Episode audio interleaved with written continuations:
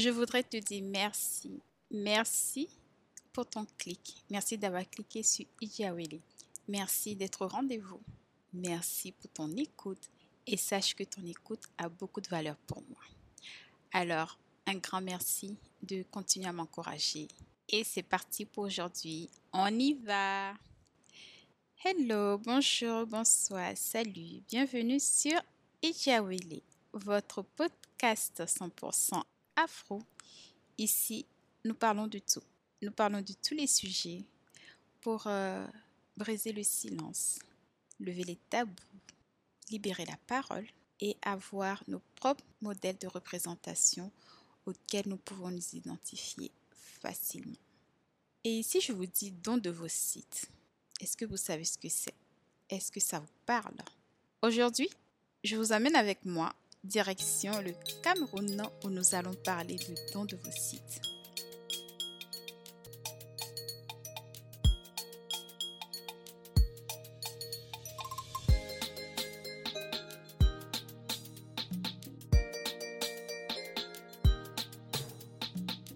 C'est plus courant d'entendre parler de don de sang, de don de sperme. Ça, me semble juste euh, logique, normal, parce que c'est un langage auquel nous sommes habitués de manière générale. Peut-être que vous ne le savez pas, mais euh, c'est que le don de vos sites représente un véritable espoir pour euh, plein de couples, pour de nombreuses femmes qui souhaitent juste devenir parents, qui souhaitent juste serrer un enfant dans leurs bras, qui souhaitent juste donner la vie. Donc déjà, c'est quoi le don sites Donc le don sites consiste à donner ses ovocytes, plus simple, ses ovules, la cellule reproductrice féminine qui est indispensable à la fécondation avec euh, le spermatozoïde. Donc c'est la gamète féminine que nous les femmes nous avons. Et donc c'est quand une femme accepte justement de donner quelques-uns de ses ovocytes pour permettre à une autre femme de devenir mère. Et moi je trouve ça juste euh, magnifique. J'ai pas d'autres mots. Je trouve ça je trouve c'est un acte qui est tellement fort, tellement puissant et qui, qui donne finalement tout son sens au mot don. Donner sans rien attendre en retour. Et le don de vos sites, en tout cas en France, c'est un don qui est volontaire et gratuit. Il y a certaines conditions à respecter. Mais la question qui se pose, c'est que euh, pour les femmes caucasiennes, en tout cas pour les femmes blanches, qui sont en attente d'un don de vos sites, le délai peut aller jusqu'à un an. Mais pour une femme noire qui vit en Occident, en tout cas en France, ce délai peut aller jusqu'à 4 ans, 7 ans. Déjà, d'une part, on n'a pas l'information de comment ça se passe. C'est quoi la procédure? Quels sont les risques? À quoi dois-je m'attendre? En tant que femme, en tout cas donneuse et quand ça concerne les femmes noires, on en compte plein de, euh, en fonction de nos cultures, de nos traditions. Il y a plein de questions du genre, oui, mais tu abandonnes ton enfant, comment je peux donner mes ovules à quelqu'un que je connais pas, ou des choses comme ça. Et aujourd'hui, je reçois Reine. Elle n'est pas reine pour rien. Elle est la définition du mot générosité pour moi. Et, euh, Reine, je trouve juste géniale parce que elle donne euh, son sang, elle donne ses plaquettes, elle a donné ses ovocytes pour aider des femmes à devenir maman. Dans cet échange, Reine nous explique c'est quoi la démarche, comment ça marche pour faire euh, un don, en tout cas en tant que donneuse, quelles sont les conditions et à quoi s'attendre justement. Et surtout, elle nous explique la raison qui l'a poussée, elle, à aider et à faire ce don. Je ne vais pas vous en dire plus. En tout cas, Reine va tout vous expliquer du début jusqu'à la fin, son parcours. Et donc, sur ce, je vous souhaite une bonne écoute euh, et, sans plus tarder, j'accueille Reine. Coucou Reine, comment ça va? Bonjour, salut, ça va et toi? Oui, ça va. Euh, en tout cas, Reine, merci. Merci d'être aussi Ijaweli. Merci d'avoir accepté mon invitation. Ça me fait super plaisir. Et d'autant plus qu'on va parler d'un sujet, moi, qui me touche beaucoup. On va parler de femmes et euh, de dons de vos sites. Et je pense que plein de femmes ne savent pas. Euh, don de sperme, ça semble normal. Don de sang, ça semble normal. Mais don de vos sites, je pense qu'il y en a plein qui vont découvrir euh, des choses. Et donc, j'ai vraiment hâte que tu me racontes euh, tout ce parcours et pourquoi, comment et voilà. Avant de commencer, donc, est-ce que tu peux te présenter? Donc ton nom, ton prénom, ce que tu fais dans la vie, si tu es marié, si tu as des enfants et où est-ce que tu vis et tes origines?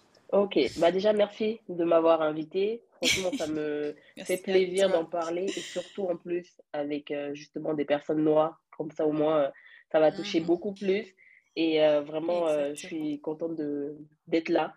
Et sinon, bah, je m'appelle Ren. Euh, j'ai 30 ans. Je vais Mhm. avoir 31 ans en décembre. J'ai un petit garçon de 6 Ok. ans qui s'appelle Aaron. Et je viens du. Cameroun, mais j'ai grandi en France. Donc, je vis en France en ce moment. Donc voilà, et je suis en couple avec ma chérie qui s'appelle Florène. Donc voilà, Bon, ben là, ça fait plein de choses là. c'est ça. Il y a Ça plein commence. d'informations. Ouais, Voilà, ça commence bien. ça. Enfin, Ouais, surtout en tant que euh, pour des noirs, on va dire. exactement, c'est ça. Bon, moi j'annonce la couleur. Donc euh, voilà. Non, mais t'as, t'as bien raison. Alors, Ouais, euh, du coup, je sais pas, t'es apparu sur mon feed d'actualité. Je ne sais pas comment, mais en tout cas, je pense que tu, tu devais être là et que c'est le ouais, qui signe. Je sais pas. Ouais, Et Exactement. Pour moi, je, je prends vraiment mes invités comme des signes de Dieu. Et, euh, et donc, du coup, j'ai bah, j'ai pris le courage de te contacter. Donc, on a discuté un peu et tu as dit oui, oui, oui, oui, je suis prête et tout. On parlait. Donc, euh, ça m'a, ça m'a beaucoup touchée. Et euh, donc, avant de rentrer dans le sujet du Mm, don de vos sites, là, tu viens de dire que tu es en couple avec euh, une femme et tu as eu un enfant, Aaron, qui a ouais. 6 ans. Donc, euh, du coup, euh, alors, Explication. Comment oui, petite fait? explication. Ouais. Et surtout que je suis en couple depuis deux ans et demi. Donc, euh, c'est vrai que comme il a six ans et on est en couple depuis deux ans Mhm. et demi, forcément, c'est pas notre projet. Disons que j'étais en couple auparavant avec le papa de mon fils. Donc, on était dans une relation Ok. euh, donc hétéro, si on peut appeler ça comme ça. Sachant qu'avant le papa de mon fils, Mhm. j'étais déjà sortie avec des femmes. Donc, c'est pas non plus euh, comme si euh, ma copine actuelle, c'est ma première euh, copine. Mais voilà, le papa de mon fils s'est présenté sur mon chemin, on s'est bien entendu, on s'est mis en couple. Je suis tombée rapidement enceinte, sachant que j'avais un stérilet. Donc, on parlait de grossesse, on Ah, parlait de bébé, mais on ne voulait pas un enfant tout de suite. Mais voilà, le stérilet, euh, il s'est Bébé déplacé. Voilà, surprise. c'est ça. Mais on l'a, on l'a très bien pris et euh, disons que ça a beaucoup Mhm. chamboulé notre vie. Et à un moment donné, euh, ça marchait plus. On s'est séparés quand mon fils avait deux ans. Et, euh, et du coup, bah voilà, chacun fait son chemin. Et donc aujourd'hui, je suis avec mon petit garçon, mais euh, il y a maintenant ma copine et euh, elle le considère vraiment comme le Mhm. sien, sachant qu'elle n'a pas d'enfant biologique, si on peut appeler ça comme ça. Elle n'a pas enfanté, O- quoi. Ouais, voilà. Et, Mhm. et du coup, voilà, donc on forme une famille tous les trois et on aimerait bien avoir un autre enfant. Et donc, euh, voilà. Donc, voilà l'explication de d'où vient ce garçon. D'où vient ce petit garçon, c'est ça. D'accord. Et euh, du coup, par rapport à ta famille, enfin, je vais pas dire, euh, je, je vais même pas parler vraiment d'orientation sexuelle ou quoi que ce soit. C'est parce que finalement, j'ai comme l'impression que tu aimes les gens pour, pour ce qu'ils sont. voilà, pour ce qu'ils sont, pour leur personnalité, leur âme ça. en fait. Donc, Exactement. est-ce que euh, par rapport à ta famille, étant une- toujours je reste dans le cadre d'une famille Africaine, africaine, hein, tu sais très bien exactement. qu'il y a des sûr. traditions, des cultures chez nous, donc Totalement. c'est pas la même Ouais, mentalité. Est-ce que ça a causé un problème par rapport justement à ce choix de vie? Est-ce que tu as eu Euh, un disons que problème déjà, euh, j'aime pas forcément le terme choix de vie, mais je comprends les personnes extérieures qui appellent ça choix de vie dans le sens où Mhm. tu choisis d'être avec quelqu'un, tu vois, dans ce sens-là, donc choix de vie. Mais disons que j'ai Oui. plus choisi d'être Mhm. heureuse d'être moi-même parce que du coup, avant, avant quand je sortais avec, euh, quand je suis sortie avec une autre femme, je me montrais pas, je le cachais, j'étais pas moi-même et j'étais même pas bien dans ma peau, dans mon corps, dans ma tête, bref, j'étais pas bien du tout, mentalement, moralement, physiquement. Et disons que Ok. après le papa Mhm. de mon fils, je me suis dit, il faut que je sois moi-même et il faut que je j'aille vers quelqu'un qui m'attire, peu importe l'enveloppe corporelle, ça soit un homme ou une femme, peu importe, je veux juste être avec quelqu'un qui me fait me sentir bien, avec qui je suis bien, on a les mêmes valeurs, on a les mêmes, euh, on voit dans la même direction. Et, euh, et ça, en fait, peu importe la couleur de peau, peu importe l'origine, parce que ma copine, elle est congolaise, donc je suis camerounaise, peu importe l'origine, peu importe la couleur de peau, peu importe euh, la nationalité, peu importe le sexe aussi. Et même si c'est vrai que je viens d'une famille traditionnelle, donc on va dire oui, africaine, où il y a des valeurs, et parmi nos valeurs, c'est pas forcément homme-femme. En tout cas, quand je parle de ma famille, vraiment, je parle de ma famille nucléaire. Ça veut dire ma mère, ma sœur, parce que c'est les personnes que je Mhm. con- considère comme famille dans le sens vraiment proche et vers qui je vais me tourner pour avoir leur avis ou en tout cas leur dire quelque chose. Après, le reste, bien sûr, les cousins, les cousines, les oncles, les tantes, les grands-parents, leur avis compte beaucoup moins. Tu vois, je les aime beaucoup, mais leur avis compte beaucoup, beaucoup moins. Je les vois pas Mhm. tout le temps de Non, toute mais manière. raison, oui. Et euh, j'estime que quand il y a un enfant, enfin, quand on a un enfant, on doit l'aimer euh, inconditionnellement. Après, chacun a son avis là-dessus, mais en tout cas, moi, c'est comme ça que je le vois. Et s'ils m'acceptent, tant mieux. S'ils m'acceptent pas, c'est pas mon problème, c'est leur problème. Donc, euh, disons que ma mère et ma Mhm. sœur, je leur ai parlé de ma relation avec ma copine parce que je me sentais super bien avec elle. Vraiment, c'est quelqu'un qui m'a fait me découvrir moi-même Ok. m'assumer, être complètement heureuse, être complètement fière de ce que je suis, parce que je ne suis pas que quelqu'un qui sort avec une femme. Je suis quelqu'un de généreux, je suis quelqu'un d'entière, Oui. je suis quelqu'un d'honnête, de Mhm. sincère. Bref, je suis autre chose que juste ça, tu vois. Donc, du coup, disons que quand je leur en ai parlé, déjà ma sœur, elle le savait depuis que j'avais peut-être 15-16 ans, parce que quand on est petite, bah, on se confiait. Et ma sœur, elle s'en fout, Oui. royalement. Franchement, je sortirai avec un homme, une femme. Elle s'en fout tant que je suis heureuse, c'est ce qu'elle veut. Bah, je- Exactement, Exactement. Ton. Et épanouissement avant vraiment, elle l'a vu. Bon, je vais pas rentrer dans les détails avec, euh, par rapport à la, la, la situation avec mon ex, donc le père de mon enfant, mais elle a vu que j'étais pas bien. J'étais pas bien du tout. Mhm. Franchement, c'est c'est une relation, ok, Ok. on a eu un enfant, ok, je retiens ça de positif, mais c'est pas une relation qui m'a beaucoup servi, ou en tout cas beaucoup apporté.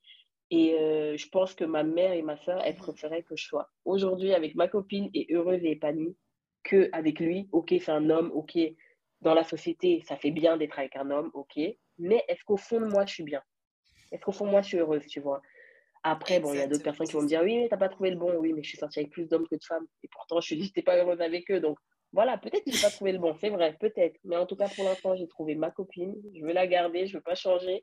Et euh, voilà, donc ma mère, l'a découvert, enfin, je lui ai dit, je lui en ai parlé.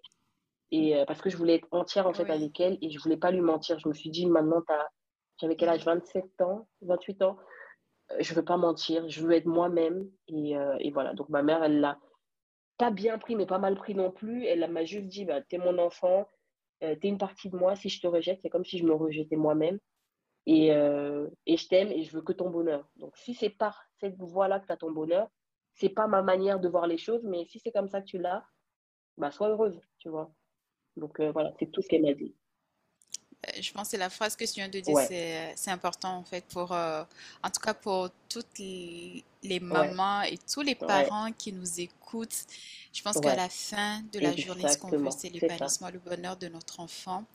Et euh, je, Oui, je pense que c'est chez vous, hein, chez les Camerounais, je crois, vous avez un dicton qui dit, euh, euh, on accouche l'enfant, accouché mais tu n'as pas accouché son cœur. Exactement, c'est ça.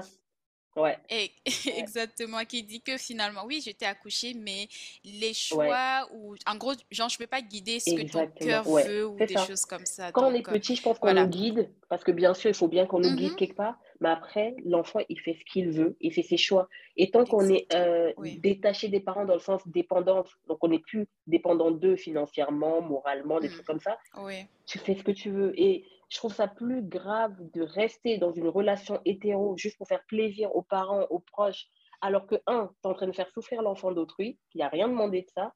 Deux, tu es mal. Trois, tu es peut-être aigri. Et quatre, bah, t'es pas heureuse ouais. t'es pas heureux, tu vois.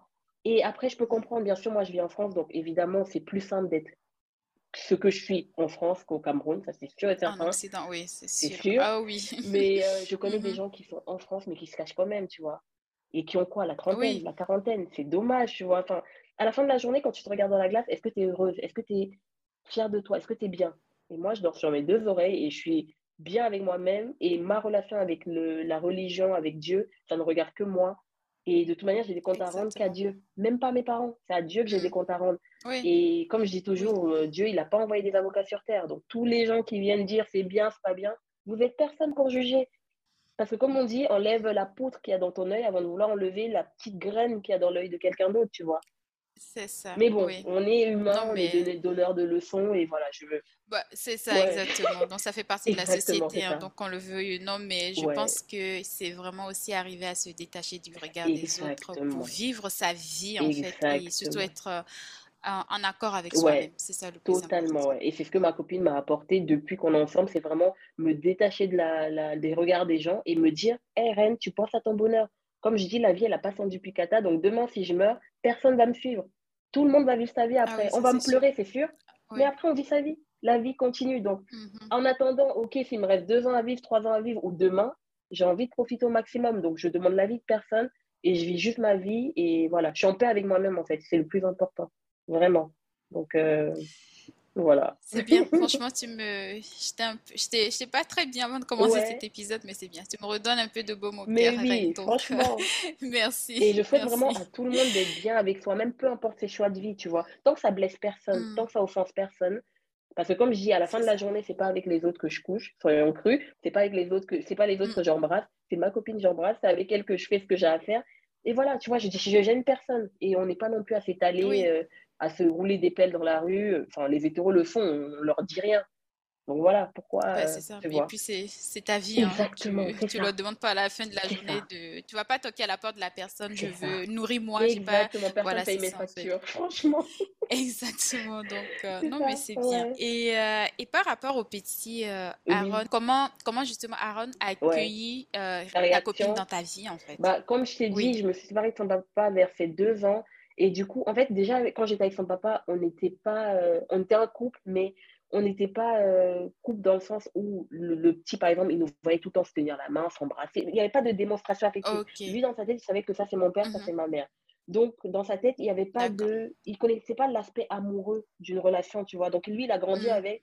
Bah, c'est les deux adultes avec qui je vis, avec qui je suis proche. Mais il n'était pas dans l'aspect de OK, on fait des bébés comme ça. Du coup, un homme doit être avec une femme. En fait, il n'avait pas le schéma des relations ses euh, relations amoureuses, tu vois. Il connaissait pas du tout. Et mhm. là, quand j'ai rencontré ma copine, déjà, j'avais dit à ma copine parce que j'ai rencontré sur Tinder et c'était pendant le confinement, euh, tout premier confinement en 2020, en mars 2020. Et, euh, et, du coup, on s'est pas vu tout de suite. Mais déjà, quand on s'appelait sur FaceTime, mon petit, le, petit, il la voyait. On n'était pas encore ensemble à ce moment-là. Il la voyait parce que de toute manière, moi, dans mes relations, je cache pas que j'ai un enfant. Vraiment pas. C'est la première chose que je dis. Ah bah oui, ça, je, je pense que c'est euh, ta moitié. Euh. Exactement. Et c'est un bagage, entre gros guillemets. Donc je viens avec ça dans la mhm, relation. C'est ça, oui. Je n'ai pas le choix que de C'est ton portefeuille. exactement. Mhm. Et même quand on fait des audios, on l'entendait en sonore parce que là, aujourd'hui, il est à l'école, donc tu l'entends pas. Mais d'habitude, on l'entend partout où je suis. Et c'est vraiment un pot de colle. Donc, il est tout le temps à côté de moi et tout. Donc, naturellement, je lui ai présenté en disant que c'est l'ami de maman. Mhm. Et du coup, euh, quand on s'est mis en relation et que vraiment on était ensemble, j'ai commencé à lui expliquer en lui disant, euh, voilà, c'est l'amoureuse de maman, mais j'ai pas fait un gros sujet. C'était pas, je l'assois à une table, je lui explique. Il avait trois ans. Donc c'est un petit, tant que sa maman est bien, mhm. il faut du rêve, tu vois. Et je sais que tout le temps, tout le monde me pose la question en mode comment il a réagi? Il est encore petit. S'il avait 8 ans, 10 ans, 12 ans, c'est différent. Il sait c'est quoi les rapports sexuels, il sait c'est quoi les relations sexuelles, il sait c'est quoi les relations amoureuses, amicaux. Donc ça peut être peut-être un peu plus, tu vois. Mais de toute manière, même en grandissant, même quand j'étais avec son père, j'avais dit à son père que déjà, si notre relation ne fonctionne pas, j'irai avec des meufs. Parce que je suis fatiguée des gars, vous me saoulez tous. je lui avais dit ça. J'en ai pas, vous Donc, c'était vraiment le seul avec qui je me voyais avancer. Finalement, ça n'a pas marché, voilà. On était tous les deux en tort, hein. vraiment, je ne vais pas rejeter la faute sur lui. Mais voilà, on n'était pas prêts peut-être, j'en sais rien. Mais en tout cas, lui, je lui avais dit, voilà, je retourne avec les femmes. Et même si notre relation fonctionnait, j'aurais quand même expliqué à mon fils que plus tard, hein, bien sûr, quand il aurait l'âge de comprendre, j'aurais expliqué que mhm. euh, maman, elle n'est pas attirée que par les hommes, tu vois. Donc, déjà, pour une entrée en matière, pour lui dire que dans le monde entier, il n'y a pas que homme-femme, tu vois. C'est juste pour lui expliquer qu'il y a plusieurs champs possibles et c'est pas que homme-femme, il y a femme-femme, il y a homme-homme. Et euh, donc, naturellement, quand je me suis mis avec elle, j'ai juste expliqué que voilà, c'est l'amoureuse de maman et on a passé du temps ensemble. Et comme on était en confinement, on s'est confiné pendant, je crois, presque un mois. Euh, chez elle parce que du coup, moi, je tentais des travails, donc c'était parfait. Et du coup, on a passé du temps à trois, tu vois. Et c'est comme ça que notre relation a commencé. Et euh, là, maintenant, ça fait voilà, presque plus de deux ans. Et, et voilà. Donc, lui, il voit pas ce. Comment je peux dire ça? Il voit pas Exactement. Il voit pas cette différence en fait euh, qu'on a l'habitude. Voilà, c'est ça. Il voit juste des personnes euh, épanouies autour de lui qui, lui apportent l'amour, euh, tout ce dont il a besoin. Exactement, c'est ça. C'est plus les autres à l'extérieur qui vont lui faire sentir que c'est différent, c'est ceci, mm-hmm. tu vois. Mais sinon, là, par exemple, il a commencé le CP, je lui ai bien expliqué que, voilà, à l'école, tu peux dire, si tu veux, si tu as envie, que ta maman est amoureuse de, voilà, parce que ma copine, il l'appelle Tata Flo. Il n'a pas appelé maman dès le début parce que voilà, mmh. pour voilà, je voulais pas appeler maman. Imagine si on ne sait pas, euh, voilà, ça fait bizarre. Tu non, non, Donc pour l'instant, il appelle Tata Flo et même on lui a dit, tu l'appelles maman Flo si tu veux, si tu veux pas, tu restes à Tata Flo, c'est pas grave. Mmh. Et parfois, il appelle maman Flo, tu vois. Donc elle, son cœur, il fond, elle est contente, mais voilà, il c'est plutôt oh. Tata Flo. Donc moi, je lui ai dit, tu peux dire à l'école que maman est avec Tata Flo. De toute manière, nous, on va pas se cacher auprès de l'école. On vient, voilà, on vient en tant que parent d'Aaron mais on ne se cache pas. Et euh, donc, tu peux le dire, mais attends-toi à ce que tout le monde ne le prenne pas bien. Et du coup, il me demande pourquoi, tu vois. Et du coup, je lui explique parce qu'il y a des gens à la maison, leurs parents leur disent un homme ne peut qu'aller avec une femme. C'est leur manière de voir les choses, c'est pas notre manière et on respecte. Tant qu'il ne t'agresse pas, tant qu'il ne te parle pas mal, on le respecte, tu vois. Et pareil, je lui ai pris un exemple. Il a des amis, par exemple, qui sont de confession musulmane, qui ne mangent pas de porc. Et je lui dis, toi, tu manges du porc, lui, il ne mange pas de porc, mais vous êtes quand même amis, tu vois. C'est pas grave, tu vois. Tu, voilà, c'est votre religion qui vous sépare, mm. mais c'est pas grave. Et ben moi, pour moi, la sexualité, l'orientation sexuelle, c'est la même chose. Pour certains, c'est pas la même chose, je comprends. Pour moi, je le prends comme ça, tu vois. Et bien sûr, j'éduque mon enfant comme je veux, comme les autres éduquent leur enfant comme ils veulent. moi, mon enfant, je lui ai dit, OK, les autres sont différents de toi, mais tu dois pas les insulter et tu dois surtout pas leur taper dessus. Et moi, j'attends à ce que les autres certes, mon enfant est différent d'eux, ou en tout cas, mm. son schéma familial est différent, mais à aucun moment tu tapes mon enfant parce que ses parents sont gays, tu vois. Bah, je pense que si même nous, les adultes, on pouvait, on pouvait appliquer cette règle, je pense que tout le monde vivrait mieux dans le monde. Donc, euh, c'est ça. Vraiment, vraiment. oui, c'est ça, mais bon. Chacun fait du mieux qu'il peut. Exactement. non, mais, euh, mais c'est bien. C'est bien. J'aime bien cette approche, en fait, que tu l'expliques les choses et tout. Donc, c'est bien. Au moins comme ça, parce qu'un jour, ça ne va pas lui tomber dessus à l'école, parce que c'est là que tout commence, parce que entre, entre enfants, surtout au collège, on est tellement méchants entre nous et tout que franchement, c'est. Ouais. ouais. C'est ça. Et on cherche les différences, tu sais. On cherche les différences sur les gens pour critiquer, pour insulter, pour se moquer. Donc vraiment, on va pas, euh, on lui donne pas, on se cache pas en fait déjà. On est fier de ce qu'on est. Et voilà, donc même si un autre enfant m'aborde, parce que ça arrivait à la maternelle, hein, un autre enfant m'a dit aborder en me disant, mais du coup, tu n'es pas avec le papa d'Aaron, comment ça se fait? Et je lui ai expliqué. Je lui ai dit, bah, on n'est plus ensemble parce qu'on s'entendait plus, on s'aimait plus. Et il me disait, bah, du coup, maintenant, tu es avec euh, maman Flo, euh, comment ça se fait? Mais c'est une maman, c'est une femme. Et j'ai expliqué avec des mots d'enfant, tu vois. Et voilà, après, euh, voilà, ça plaît, ça plaît pas, c'est autre chose. Mais on se cache pas, on est fiers de qui on est. Et voilà, et on sera là pour lui. Et moi, avec le, les enseignants, je suis claire là-dessus. Voilà, tu vois. Tant qu'il n'y a pas de brimade par rapport à mon enfant, moi, ça me va. C'est ça. C'est chouette. ok, petit Aaron. Euh, donc, on va revenir un peu du coup au don de vos sites parce que. Euh, je me mets à la place de, de toutes ces femmes et, je comprends hein, que quand on a ce désir de, maternité qui est là et puis euh, parfois on pense juste que bon, il suffit de faire une ou deux fois tiki tiki dans le mois et puis voilà deux mois, trois mois et que voilà claquement de doigts ça va arriver. Il y a certaines femmes qui ont, qui ont cette chance là, c'est grâce même j'ai envie de dire et, et c'est bien tant mieux. Mais il y en a d'autres, en fait, le parcours est beaucoup mm. plus compliqué, semé mm. d'embûches, d'obstacles et long. Et parfois, ben, on va te rediriger vers PMA quand tu as de la chance d'être euh, dans des pays justement avancés. Voilà, tout ce processus de IVF. Bon, voilà, ça peut être vraiment une situation très compliquée. Et voilà, et on réalise pas, mais euh, le don de sperme, c'est courant on va parler de dons de sperme facilement que euh, oui un homme finalement qui n'a pas de bah, qui ne produit pas de, de spermatozoïdes ou bien qui sont pas assez en forme pour pouvoir faire un enfant ok on va te don de sperme. Pour le don de vos sites on en parle moins. En tout cas le don de gamètes euh, féminines voilà. On en, on en, parle moins. Et surtout quand on est euh, une femme de couleur noire. Enfin moi moi je reste Afrique après, ça peut être Afrique, Asie et tout ça, mais en tout cas, les femmes de couleur, euh, c'est encore beaucoup plus long pour ces femmes-là d'avoir des dons de vos sites afin de, de, réussir à toucher ce, bout de ce rêve en fait, de, porter la vie. Et toi, je sais que tu as fait un don de vos sites parce que j'ai regardé tout, du coup j'ai regardé toutes les vidéos sur euh, ta chaîne YouTube, tout le parcours un peu. Donc voilà. Ma première question c'est comment as-tu eu l'idée de vouloir faire un don de vos sites Parce que, euh, enfin, c'est pas quelque chose auquel on y pense automatiquement. Ça vient pas à l'idée. Voilà, c'est ça. Oui, oui. Mmh. Donc, comment as-tu Comment j'ai eu l'envie de donner, ou en tout cas l'idée de donner C'est euh, quand j'étais mmh. enceinte de mon fils, du coup, et que j'étais, je pense, à une, euh, un rendez-vous, tu sais, les rendez-vous classiques de gynéco. Et c'était un suivi. Et dans la salle d'attente, il y avait une affiche avec un couple noir, donc un homme, une femme noire et il y avait écrit, je ne sais pas après les termes qu'il y avait écrit, hein, mais c'était donner vos ovocytes, ou en tout cas, nous manquons de donneuses d'ovocytes. Ou, euh, c'est, la première fois que j'ai vu le mot donneuse, donneuse d'ovocytes. Et vraiment, je ne savais pas du tout ce que c'était, sachant que donneur de sperme, bah, ça se parle, tu vois. Et je pense que c'est parce que dans la société, on utilise facilement le mot spermatozoïde et sperme. Alors qu'ovocyte, on le dit jamais. On met tout ce qui concerne la sexualité masculine, il n'y a pas de problème. On en parle facilement. Quand il s'agit des femmes, ouf, c'est autre chose. Et voilà, du coup, bah, naturellement, je mm. connaissais le mot sperme, spermatozoïde, mais ovocyte, j'avais jamais entendu parler. Mm. Et même si on parle de nous, nous les femmes, quand on a nos règles, on parle de ovulation, tu vois, ou ovule. Mais je savais pas, voilà, ça, ça, existait. Ouais. Donc, du coup, j'ai vu dans l'ovocyte, j'ai dit, ah ouais, ok, donc ça existe. Et en plus, bah, il y a des noirs qui en ont besoin. Et vraiment, avant de tomber enceinte, je ne m'étais même pas penchée sur l'idée que dans ce monde où je vis, il y a des femmes qui n'arrivent pas à avoir des enfants naturellement, tu vois, de la manière classique. En gros, euh, voilà, en faisant des galipettes avec leur, euh, conjoint. Et vraiment, voilà. En fait, limite, je suis tombée de haut, tu vois, j'en ai parlé au gynéco. Et il m'a dit, bah oui, on en manque de donneuses. Euh, si vous voulez, si ça vous intéresse, revenez vers moi quand vous aurez accouché et quand vous aurez fini d'allaiter. On ne peut pas donner quand on allait par rapport aux hormones et tout.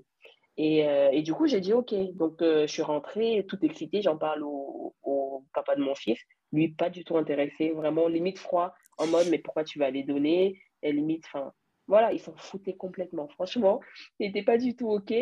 Et ça m'a un peu refroidi. Et c'est vrai que, bah, après, avec le cours de la mm-hmm. grossesse, l'accouchement, l'allaitement, j'ai carrément oublié l'idée. J'ai même plus pensé. Et surtout, j'ai plus vu ces affiches-là quelque part. Donc, euh, j'avais vu que dans la salle de gynéco. Et comme je suis pas retournée là-bas, bah, voilà, j'ai pas revu. Et je suis retombée sur, euh, je pense c'était sur YouTube, je sais plus comment, une fille, une noire, qui en parlait et qui disait qu'elle avait donné ses ovocytes. Et quand je te dis que je suis retombée dessus, donc entre le moment où j'ai vu, j'avais 24 ans, j'allais accoucher, donc ouais, j'avais 24 ans. Et au moment où j'ai je suis retombée sur euh, la fiche, c'était en 2020, ouais, 2020 ou 21. Ok, donc c'était un an en, 2021. oui, environ un an. Non, en fait, entre, 2000, entre 2017, non, pardon, entre 2015 et 2000. Euh, oui, c'est ça. Donc, oui, ça fait six ans, ans sont écoulés. Et du coup, quand tu as fait le don, il n'y a pas longtemps, en fait. C'est, euh, Oui, voilà, c'est ça. Oui, j'ai pas fait, j'ai fait il n'y a pas longtemps. J'ai fait cette année, en fait, 2022. Ok. Et, euh, ouais, et du coup, quand j'ai vu cette, quand j'ai vu cette fille témoigner, je me suis rappelé que voilà, il manque de donneuses noires. Et je me suis dit, bah, j'ai pas de projet d'enfant tout de suite, en tout cas porté tout de suite, j'en veux pas. c'est ma copine qui portera si on, si on réussit à avoir un projet bébé, c'est elle qui portera. Moi, je ne veux pas porter tout de suite. Donc, pourquoi pas donner, tu vois Et c'est comme ça que je me suis lancée. Donc, c'est comme ça que j'ai contacté euh, le SECOS, donc le lieu où on peut donner ses gamètes. Oui, c'est le seul lieu où on a le droit de donner ses gamètes. Tes recherches Centre d'études et de, et de conservation des œufs et du sperme humain. Exactement, c'est ça. Voilà. Donc, c'est les seuls lieux en France où on peut donner mhm. légalement, gratuitement, anonymement et tout. Et euh, du coup, j'ai contacté le SECOS le plus proche de chez moi, sachant que moi, je vis à Paris, donc il y en a plusieurs. Et j'ai pu, du coup, prendre rendez-vous avec eux. Et j'ai eu le rendez-vous des mois après. Hein. C'est pour ça que ça a traîné, parce que j'ai fait ça en 2021. Enfin, j'ai fait la demande en 2021, mais j'ai pu donner qu'en 2022. Parce que ça a grave traîné, parce qu'il n'y avait pas de, de place. Et euh, du coup, j'ai contacté et j'ai dit, voilà, je souhaiterais donner. Et on m'a reçu à un moment. Et, euh, et, du coup, lors de ce rendez-vous-là, on m'a expliqué c'est quoi le don d'ovocyte, qu'est-ce que ça inclut, blablabla. Voilà, c'est ça. Donc, euh, par rapport à tes questions, tu vas me guider pour te répondre. Mais c'est comme ça que ça a commencé, on va dire. Ok. En fait, pourquoi finalement? Parce que oui, tu as, vu l'affiche et tout, et puis après, peut-être tu as, repensé, mais, mais en fait, qu'est-ce qui t'a vraiment poussé à l'intérieur de toi à vouloir décider maintenant, ok, maintenant je, je, je, me lance, définitivement et je vais le faire? Bah, Comme je t'ai dit, j'ai vu euh, la, la, la, fille qui témoignait et qui expliquait qu'elle, elle ne veut pas d'enfant, et du coup, elle a quand même euh, donné ses ovocytes. Et surtout, euh, après, quand j'en ai reparlé avec ma, ma copine, elle m'a grave motivée. Vraiment, elle m'a encouragée. Elle m'a dit, mais c'est trop bien ce que tu veux faire. Tu vois, ça, ça, a changé du temps c'est ça. ça. a vraiment changé, ouais. Mm. Et surtout, même en plus, au moment où j'ai voulu donner, ça faisait même pas un an que j'étais avec elle. Et du coup, on n'avait pas projet de bébé, tu vois, on n'en parlait pas autant qu'on en parle maintenant, par exemple, tu vois. Donc, même si je donnais, j'étais pas en mode je donne parce que plus tard j'aurais besoin d'un don de spermatozoïde, tu vois. C'était plus naturellement parce que, un, j'ai un enfant, je vois le bonheur que ça m'apporte, même si c'est beaucoup d'inquiétude, beaucoup de mm. responsabilité, mais c'est un bonheur vraiment d'avoir pu facilement tomber enceinte alors que j'avais un stérilet Et euh, je me suis juste dit, mais imagine si là, tout de suite, tu voulais un enfant et on te dit que pour X, Y raison, tu peux pas. Et on te dit en plus qu'il n'y a pas assez de donneuses pour t'aider à avoir l'enfant. J'imagine pas, mais le calvaire, tu vois, de penser à une grossesse alors que tu l'as pas en plus. Je suis sûre que ces personnes-là voient des grossesses partout. Je suis sûre que les personnes qui ont envie de tomber enceinte, elles s'effondrent quand elles, apprennent que telle personne est enceinte autour d'elles, même si elles sont contentes pour la personne, mais elles sont, elles sont quand même en mode pourquoi pas moi, tu vois? Donc, je n'ose même pas imaginer, non, non, je, j'imagine même pas la détresse. Mm. Et je me suis juste dit, si tu peux aller donner et que ça aide une seule femme qui attend depuis X temps à avoir un enfant, c'est l'essentiel, vraiment. Et comme je ne peux pas faire de don direct, parce que c'est pas comme le spermatozoïde où tu peux aller mm. directement donner, ben voilà, j'ai été obligée de passer légalement par quelque chose pour euh, donner, tu vois. Et j'avoue aussi le côté anonyme dans le fait que la personne qui reçoit mon don ne sait pas qui je suis. Moi, je ne sais pas qui elle est, ça me rassurait aussi. Parce qu'évidemment, je ne veux pas euh, pouvoir donner à ma mmh. voisine qui est juste à côté de moi et que je vais voir l'enfant grandir. Et voilà, tu vois, c'est différent, quoi. Euh, D'accord. Et je pense qu'on euh, reviendra sur ce côté anonyme, justement parce que la loi a levé justement cette, cette, voilà, cet anonymat et que, en tout cas, maintenant, ça va être inscrit dans le dossier. Je pense qu'à l'âge de 18 ans, dès que les enfants sont majeurs, ils pourront faire la démarche justement de savoir qui est leur donneuse. Ça, mais, Donc, mais ça reste quand même l'enfant qui fait la démarche, c'est pas le parent. Voilà. Ça. Exactement. Non, c'est n'est pas le parent, c'est vraiment les, les, enfants à leur majorité veulent savoir. Ça. Ouais. Mais on reviendra dessus, oui.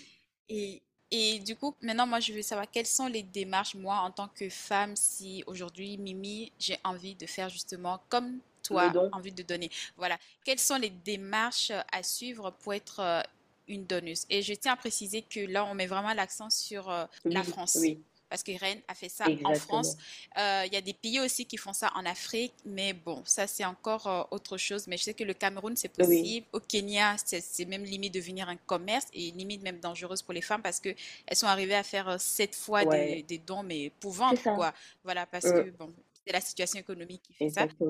mais on parle bien de la France. Donc, en France, Reine, quelles sont les étapes En fait, qu'est-ce que tu as dû faire en tant que femme pour pouvoir, faire euh, ce don? Oui, bah, de hmm. toute manière, euh, légalement, de, pour vraiment donner légalement, il faut aller dans un sécos, comme j'ai dit, prendre rendez-vous avec le sécos. Mhm. Le sécos vous reçoit, il faut que vous ayez entre 18 ans et, j'ai peur de dire une bêtise, mais je crois que c'est 37 ans inclus. 37 ans, c'est bien ça. Jusqu'à votre 37, 37e anniversaire, vous pouvez donner. Et il faut être en bonne santé, mais évidemment, on ne sait pas si on est en bonne santé, vraiment genre euh, bilan complet. Donc, il faut juste que voilà, vous sachiez si vous avez des antécédents euh, médicaux, si vous avez des maladies héréditaires, des choses comme ça. Si vous ne le savez pas, c'est pas grave, vous pouvez quand même aller au premier rendez-vous. Ils vont vous poser des questions et selon vos réponses, on peut déjà vous guider si vous pouvez donner ou pas. Parce que moi, mon cas n'est pas le même cas qu'une autre femme, tu vois. Donc, je peux pas, voilà. Après, mmh, moi, j'ai la chance que dans ma famille, je ne connais pas comme je dis toujours, à ma connaissance, il n'y a pas de maladie héréditaire. Je n'ai pas l'impression que mes tantes ou mes, mes, cousines ont eu du mal à tomber enceinte. Il a pas, voilà. Vous êtes bénie. On m'a fait un bilan. voilà, en tout cas, voilà, c'est ce que je pense. Mm. Mais après, en vrai, comme aussi euh, euh, l'infertilité est un, tabou euh, au Cameroun, enfin, voilà, en Afrique. Exactement. Du coup, on n'en parle pas. Donc, en vrai, ça se trouve, j'ai des gens qui ont galéré à avoir leurs enfants et je ne suis pas au courant, tu vois. Donc, on m'a fait un bilan complet, donc vraiment prise de sang, on vérifie évidemment les MST, on vérifie le cariotype. Donc, en fait, c'est euh, prendre tous les, chromosomes pour vérifier si j'ai déjà tous les chromosomes. Parce que déjà, je ne savais pas qu'on pouvait vivre avec euh, euh, une partie de chromosomes ou des chromosomes en trop, je ne savais pas. Donc voilà, on vérifie tout ça, on vérifie que tout est OK. on vérifie aussi niveau sanguin si on n'a pas de problème avec ça. Bref, ils font un check-up vraiment complet. Tout ça, je précise bien, ça reste gratuit, dans le sens où nous, patients, on n'a on a rien à avancer. Donc tout ça, voilà, on vous prend juste votre sang mm. et on vérifie tout ça. Et après vérification, si nous, patients, on est toujours OK à donner, on continue la démarche. Donc on les revoit une seconde fois pour déjà le bilan pour voir si voilà tout est ok, si on est toujours ok à donner. Et ensuite on a l'ordonnance pour commencer j'ai oublié le terme, mais en gros, pour se stimuler la simulation, ovarienne. D'accord. et euh, d'accord. Donc, parce que tu as dit quelque chose, donc si je comprends bien, même le, ce premier rendez-vous que tu as eu pour aller faire euh, la prise de sang ne t'engage à rien, en fait, à continuer. Donc, même après le bilan, tu aurais pu te rétracter en disant non, je ne veux pas. Ok. Oui. D'accord. Non, mais c'est bien parce que ça laisse vraiment une liberté Exactement, oui. euh, En à la fait, personne. vraiment, du début, on ne force rien. Vraiment, on ne m'a pas forcé. Au compte, en fait, ils sont plus là. C'est un peu. euh, bon, déjà, les rendez-vous, malheureusement, vu qu'il y a beaucoup de demandes à Paris, ça s'enchaîne. Dans le sens où les donneuses et les receveuses sont dans la même salle d'attente, mais on ne sait pas qui est donneuse, qui est receveuse. J'ai vu beaucoup de couples passer, donc je savais que c'était des personnes qui Hmm. étaient euh, voilà, suivies.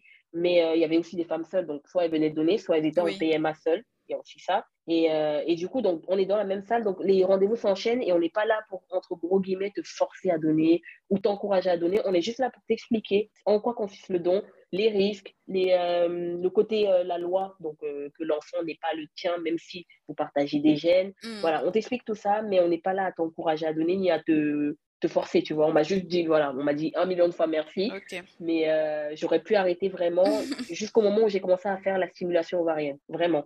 Parce que je trouve, après, chacun fait comme il veut, mais je trouve c'est dommage de te stimuler pendant une dizaine de jours pour arrêter après, tu vois. Mais je pense qu'il Oui. peut y avoir des femmes qui se stimulent pendant 10 jours et qui arrêtent après pour X ou Y raison, Oui. tu vois. Mais en tout cas, voilà. Donc, le parcours, c'est vraiment, le premier rendez-vous, c'est pour avoir toutes les informations, être sûr qu'on veut donner, pourquoi, comment et tout ça. Euh, on a les dent- antécédents familiaux, donc on nous pose plein de questions sur la famille. Ensuite, le second rendez-vous, c'est pour voir par rapport au bilan sanguin si tout est OK, si on est toujours motivé. Et ensuite, on nous donne l'ordonnance pour la stimulation ovarienne. Et on commence la stimulation ovarienne quand on le veut, dans le sens où on suit la donneuse. Donc, moi, par exemple, j'ai eu le rendez-vous, imaginons si j'ai eu le rendez-vous euh, en janvier. Si je voulais faire la stimulation ovarienne en mars, j'aurais pu la faire. Si je veux la faire en avril, j'aurais pu la faire. Donc, en fait, on ne nous dit pas on va la faire dès ton prochain cycle.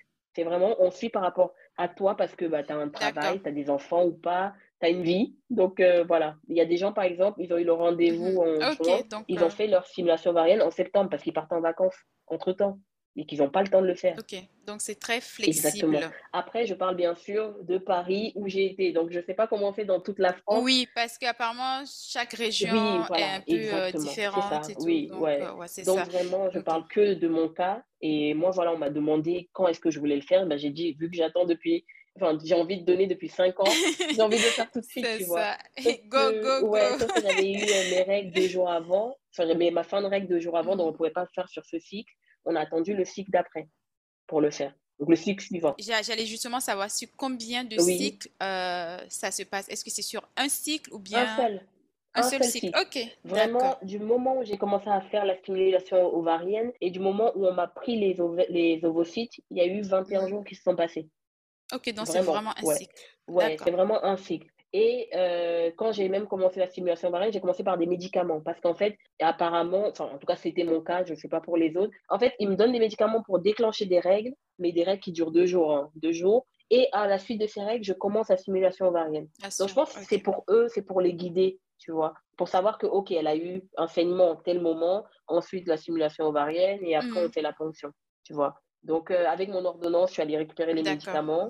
Et euh, la stimulation ovarienne, on peut la faire avec une infirmière ou toute seule. Et c'est sous D'accord. cutané, donc c'est sous la peau. Donc, euh, je l'ai fait pendant une dizaine de jours. Ok. Est-ce que tu peux expliquer quand tu parles juste oui sous la peau? Donc tu faisais des injections. C'est bien ça? On est d'accord? Oui, voilà. Mhm. En fait, c'est il y a une seringue Mhm. pré-remplie, pré-remplie, pardon, et vraiment l'aiguille, elle est fine, hein, elle est toute petite. Alors, vraiment, moi, je- j'explique ça par rapport au. imaginez que vous vous pincez. Moi, pour moi, c'était ça. C'était comme si je me pinçais pour piquer, tu vois. Et on pique euh, soit sous- sur le ventre, soit sur la cuisse. Moi, je l'ai fait sur le ventre. Enfin, les, les infirmières à l'hôpital t'expliquent tout ce qu'il faut faire. Et il y a des vidéos sur Internet aussi. Donc, vraiment, on peut euh, se guider avec ça.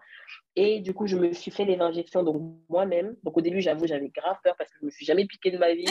Et euh, même si je donne le sang, je Oui. regarde pas quand on me, quand on me prélève le sang, tu vois. Je, je Mhm. regarde pas, je tourne l'œil, je tourne les yeux au moment où on pique. Mais voilà, donc j'avais peur. Donc, ma copine m'a aidée, ma mère m'a aidée. Et, euh, et après, voilà, j'ai continué à me piquer toute seule donc, euh, par la suite. Donc, on fait les injections à une heure fixe. Donc, moi, je les fais tous les jours à 19h. Et, euh, et voilà, donc ça, dans mes vidéos. YouTube, je pense que je l'ai montré peut-être une ou deux fois quand je le faisais. Tu vois, c'est vraiment un pincement, ça fait pas mal. D'accord. Et si ça fait mal, c'est qu'on a mal piqué ou en tout cas on était stressé ou on n'était pas détendu, relax, tu vois. Et, euh, et voilà, j'ai fait ça pendant une dizaine de jours.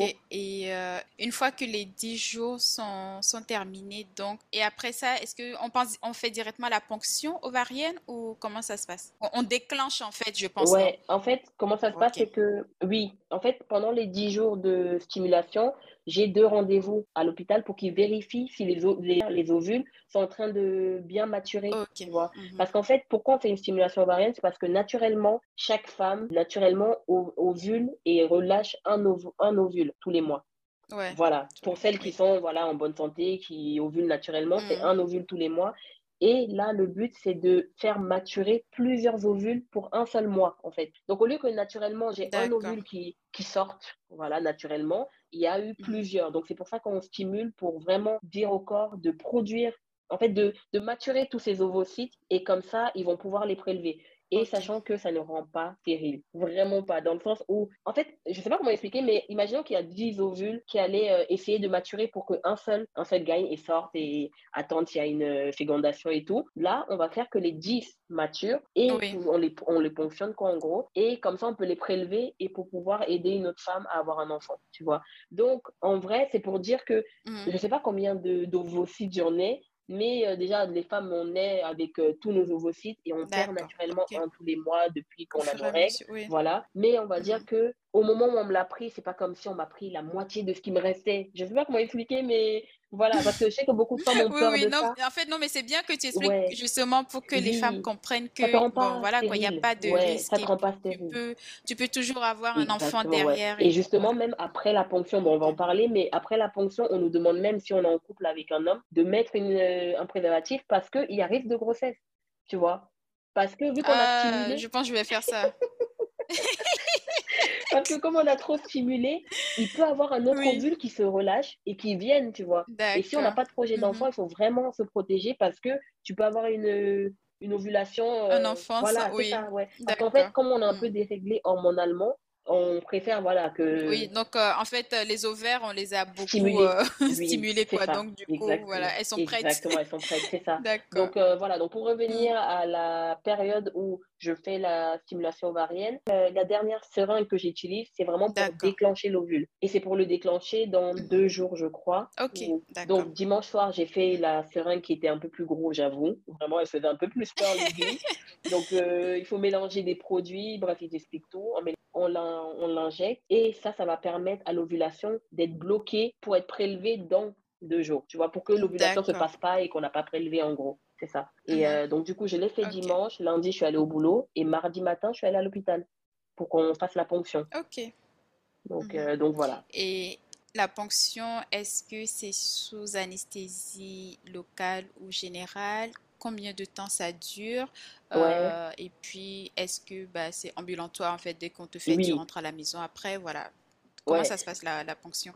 Ouais, bah pour moi, c'était sous anesthésie générale parce que moi, euh, je veux pas souffrir. Je suis pas là pour souffrir, donc je voulais pas local. Parce que local, j'ai lu des, des, des, filles qui disaient qu'elles ont douillé, elles ont eu quand même mal, elles ont senti mmh passer. Je voulais pas du tout. Et euh, anesthésie générale, en fait, l'anesthésiste, elle m'a rassuré en me disant qu'on ne dose pas l'anesthésie générale comme si on allait t'opérer le cœur ou je sais pas quoi, tu vois. On mhm. dose vraiment légèrement, juste pour pouvoir t'endormir le temps qu'on prélève, c'est tout. Mais en temps, on m'a endormi, ils ont prélevé et ensuite on m'a réveillée. Donc vraiment, ça s'est passé comme ça. Et euh, je suis restée par contre trois heures en observation juste pour vérifier que tout va bien, que je me sens bien, que voilà, je peux sortir. Et on sort accompagné, forcément. On ne peut pas sortir tout seul. Moi, j'ai voulu sortir toute seule parce que mhm. où je vis, mon l'hôpital est à 10 minutes de chez moi. On m'a dit c'est mort, tu pars pas. Donc, j'ai dû attendre que ma mère vienne me chercher. Et euh, en fait, c'est pour vraiment être en sécurité, pour être sûr qu'il t'arrive rien. Tu vois. Et euh, mhm. du coup, avant ça, vraiment, quand j'ai fait la, la stimulation ovarienne, j'ai pas eu de douleur. Vraiment, j'ai eu que les seins un peu engourdis, tu sais, avant les règles, mais c'est tout. J'ai rien eu, j'ai pas eu mal. J'ai vraiment tellement au point où je me disais, mais est-ce que je pique bien? Est-ce que je mets bien le produit dans mon corps, tu vois? Tu te posais des questions. et en fait, ce qui m'a rassurée, c'est quand j'allais au rendez-vous, euh, les deux rendez-vous que j'ai eu avec euh, l'échographe et qu'on a vu que voilà, les, les œufs étaient en train de bien maturer mmh. et qu'elle m'a dit qu'il y en a au moins 17 qui sont prêts à être prélevés. Je suis trop contente. Ouais, il y en avait 17. Et du coup, même quand je dis les 17, c'était le vendredi quand j'ai fait l'échographie entre le mhm. vendredi et le mardi, peut-être qu'il y a eu le double, tu vois. Donc en vrai, je ne sais pas combien on m'a prélevé parce qu'on ne le dit pas. En tout cas, moi, on ne me l'a pas dit. Et, euh, et, vraiment, j'ai pas eu de douleur, rien. Mais par contre, quand je me suis réveillée de l'anesthésie, je me sentais dans les vapes, évidemment, parce que c'est quand même un acte chirurgical. Et, euh, et du coup, on m'a, enfin, j'avais mal au bas-ventre. Donc, j'ai eu des médicaments pour ça. Et, euh, et elle m'avait dit, même, même si j'avais pas eu mal au bas-ventre, on m'a donné des médicaments parce qu'on veut prévenir l'hyper-stimulation ovarienne, tu vois. Donc, en fait, on veut éviter que tu sois trop stimulé au point où ça te fasse mal et que ça engendre d'autres choses. Mais tout ça, on vous explique bien au moment des rendez-vous. Voilà, on est au courant de tout ça, quoi. Ok, ok. Non, mais c'est bien euh, parce que ça. Je pense que souvent, peut-être le, le problème, c'est qu'on n'a pas assez d'informations dessus. Donc, les femmes ou les gens se demandent, mais. Ça fait peur. Voilà, c'est ça. Comment je vais faire ça? Non, mm. j'ai pas envie de prendre le risque et tout. Surtout, j'ai pas encore eu d'enfant ou peut-être j'ai eu un enfant, mais je veux encore des enfants. Donc, je pense qu'il y a toutes ces, toutes ces interrogations, pardon. Et comme les femmes n'ont pas l'ensemble des informations qu'il leur faut, ben, du coup, mm. elles savent pas, elles savent pas, elles savent pas quoi faire, elles savent pas si elles peuvent le faire, elles connaissent pas les risques. Exactement, c'est ça. Ouais, on n'en parle pas beaucoup aussi. Oui, bien sûr. Don de sang, don de sperme, comment ça se passe. Donc c'est pour ça que je pousse un peu euh, pour mieux comprendre tout le parcours. Et même euh, du coup pour rebondir, ça m'a même rassuré le fait de voir justement une noire qui témoignait qu'elle avait donné aussi. Et quand elle expliquait son parcours, c'est à ce moment-là que je me suis vraiment visualisée. Et je me suis dit, OK, donc ça se passe à peu près comme ça, comme ça, comme ça. Et voilà, donc c'est comme ça que je me suis lancée. Donc c'est pour ça que même quand tu m'as contacté, avec plaisir pour en parler, parce que au, bout du fil, on ne sait pas, peut-être qu'il y a quelqu'un qui va écouter, qui vit dans un pays où elle peut donner, elle peut se renseigner exactement, et elle peut aller donner. on ne sait jamais, tu vois. Et mm. vraiment, je vais, j'ai juste pensé aux autres et je me suis dit, je me mets juste à la place de quelqu'un qui galère à avoir un enfant. Et vraiment, si je peux aider quelqu'un, bah, avec plaisir, tu vois. Enfin, je veux d'autres enfants plus tard, mais on ne sait jamais. Non, mais euh, tu as tellement raison parce que je, enfin, je souhaite qu'il y ait de plus en plus de femmes comme toi parce que je pense que pour, euh, on va dire pour, euh, enfin, je vais dire blanche, mais bon, entre guillemets, euh, je pense que c'est l'attente est peut-être maintenant d'une année ou quelque chose comme ça, alors que pour les femmes noires, je pense que c'est 4 ans, parfois voire 5 ans, 6 ans, 7 ans et tout. Donc, je trouve que c'est quand même dommage. Et pendant ce temps-là, une femme qui est là, qui attend seulement de pouvoir se dire, OK, je vais serrer mon enfant dans les bras, c'est, en fait, je, pour moi, c'est priceless. Donc, si peut y avoir de plus en plus de femmes comme toi avec euh, cette générosité de, de, donner, franchement, et je pense que, et c'est ça même tout le sens du mot euh, don, quoi. Enfin, c'est vraiment donner sans rien attendre en retour, c'est vraiment, euh, voilà, c'est ça. Exactement. oui, totalement. Donc, je trouve ça, je trouve ça, magnifique. Ouais. Donc, maintenant, on va rentrer dans les questions un peu plus où, nous, en tant que Noirs, en tout cas, on va se poser des questions, on va se dire, oulala, non, mais attends, mais c'est pas possible, on peut pas faire ça, mais non, c'est contre nature, oui. aussi, parce qu'on on, aime ça chez mm. nous, c'est comme ça. Et, Ma question est de savoir, est-ce que peut-être qu'on ne te le dit pas, peut-être que la loi ne dit pas, mais combien, avec ton don justement, combien de femmes euh, tu peux aider, Ouais. Voilà. En fait, comme euh, je donne le, je fais le don et que c'est anonyme, ça veut dire du, de la personne qui reçoit mon don à moi, c'est anonyme. C'est, c'est, mhm. Elle ne sait pas qui a donné, elle ne sait rien. Euh, comme c'est anonyme, moi, je ne peux pas savoir combien ils ont pu prélever de, de, de vos sites. Sachant que mhm. ça dépend des séquences, parce que j'ai entendu parler qu'il y avait d'autres femmes qui ont donné ailleurs et qui ont su combien elles ont donné. Et même le chiffre, en fait, il est indicatif dans le sens où, imaginons, on m'a prélevé les 17. On l'attribue à trois ou quatre femmes, sachant qu'on n'attribue pas un ovocyte à une femme. Parce que c'est pas parce qu'on m'a pris un ovocyte qu'il est apte à être fécondé et à donner un enfant. Tu vois. Mhm. Donc, peut-être que sur les 17, ou imaginons, on a pu prélever 15, sur les trois femmes, on va donner 5 chacune et on va tester avec les cinq jusqu'à ce qu'elles arrivent à tomber enceinte. Rien ne dit que ça va marcher, rien ne dit que ça va donner une grossesse qui va être aboutie à un enfant, parce que malheureusement, il y a aussi des fausses mhm. couches.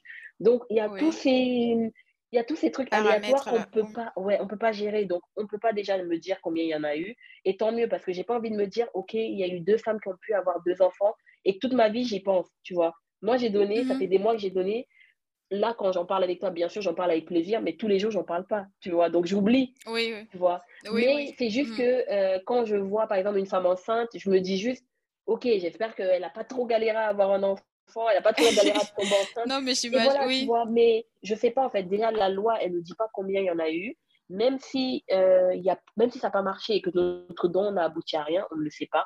Le seul moyen que je pourrais le savoir, c'est dans 18 ans, quand l'enfant s'il le veut, il veut accéder à ses... C'est ça. Mais encore, en fait, on lui donne même pas mon adresse. En fait, on lui donne des informations identifiantes et non identifiantes. Ça, et les, informations identifiantes, c'est mon nom, mon âge, euh, pourquoi j'ai donné, je crois que c'est ça. Et euh, genre mes origines, voilà, mes origines. Et, les, Mm. et les informations non identifiantes, c'est pourquoi j'ai donné, quel âge j'avais, quel, en gros, dans quel état d'esprit j'étais quand j'ai donné. Et euh, voilà. Donc, en fait, on lui donne juste un nom, un prénom. Après, je sais très bien, avec les réseaux sociaux, on peut trouver tout le monde. Mais bon, déjà, mon nom de famille n'est pas sur les réseaux sociaux. Donc, voilà. Mais après, c'est vrai que, voilà, aujourd'hui, si on veut trouver quelqu'un, on peut trouver. Et moi, ça ne me gêne pas. Dans le sens où si demain, dans 20 ans, dans 30 ans, quelqu'un frappe à ma porte pour me demander, OK, je voulais juste mettre un visage sur euh, une donneuse, quelqu'un qui a aidé mes parents à avoir un enfant, bah, avec plaisir, je te reçois, tu vois. Sachant que légalement, je non, suis mais pas bien. parent. Mhm. C'est surtout ça, en fait. Légalement, je suis pas son parent. Et même les, les- l'enfant ne peut pas se retourner contre moi comme si j'étais son parent et je l'ai abandonné. Tu vois ce que je veux dire? Pour moi, c'est une oui, cellule que je donne. C'est vraiment un bout de Mm. moi qui va grandir dans le corps de quelqu'un d'autre, qui va être élevé par quelqu'un d'autre, éduqué par quelqu'un d'autre. Et je me détache de ça dans le sens où tant qu'on lui donne de l'amour, on l'élève et qu'il devient une bonne ça personne et qu'il a envie de me connaître parce qu'il veut juste savoir à qui il ressemble ou en tout cas avec qui il partage des gènes bah, tant mieux, tu vois. Et c'est quelque chose que j'ai fait et que je suis fière d'avoir fait et je, je pense que je regretterai jamais de l'avoir fait, vraiment. ben non, pas du Je, tout, je pense pas. Ouais, je pas, regrette, justement. ouais, Ouais. c'est ça. Je Mm. regretterai jamais et je serai toujours fière de l'avoir fait parce que peut-être que ça va aider une femme, peut-être pas, mais au moins j'ai fait ma part des choses, tu vois.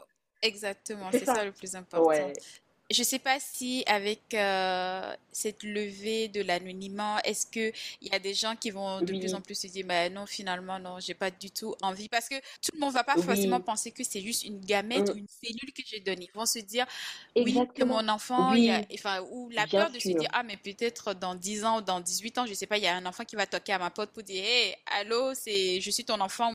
Et je veux que les gens comprennent que non, t'as donné une gamète, t'as donné une cellule pour aider quelqu'un à avoir un enfant, mais à la fin, Ouais. tout l'amour, l'affection mm. qu'ils ont eu. Mais Exactement. L'éducation, c'est ça en fait. pas Et, moi. et moi, je pense que c'est ça aussi être parent. Tu portes, Oui, mais après, c'est vraiment toute la responsabilité derrière. Donc, l'enfant va pas juste venir toquer à la porte de Reine et Reine, au fait, je suis ton enfant. Non, tu as aidé mes parents à ma voix. Exactement. Il aura même pas ça. En fait, Et euh, en fait, je voudrais juste rappeler aux gens que légalement, ce n'est pas possible. L'enfant ne va pas Voilà. débarquer et puis euh, réclamer euh, un héritage ou, euh, Exactement, cas. non. Donc, si cette levée d'anonymat fait peur, en tout cas, je vais encourager les femmes noires à aider d'autres femmes qui souhaitent avoir un enfant. Si cette levée d'anonymat fait peur, je veux juste leur rappeler qu'il n'y a pas de crainte à avoir.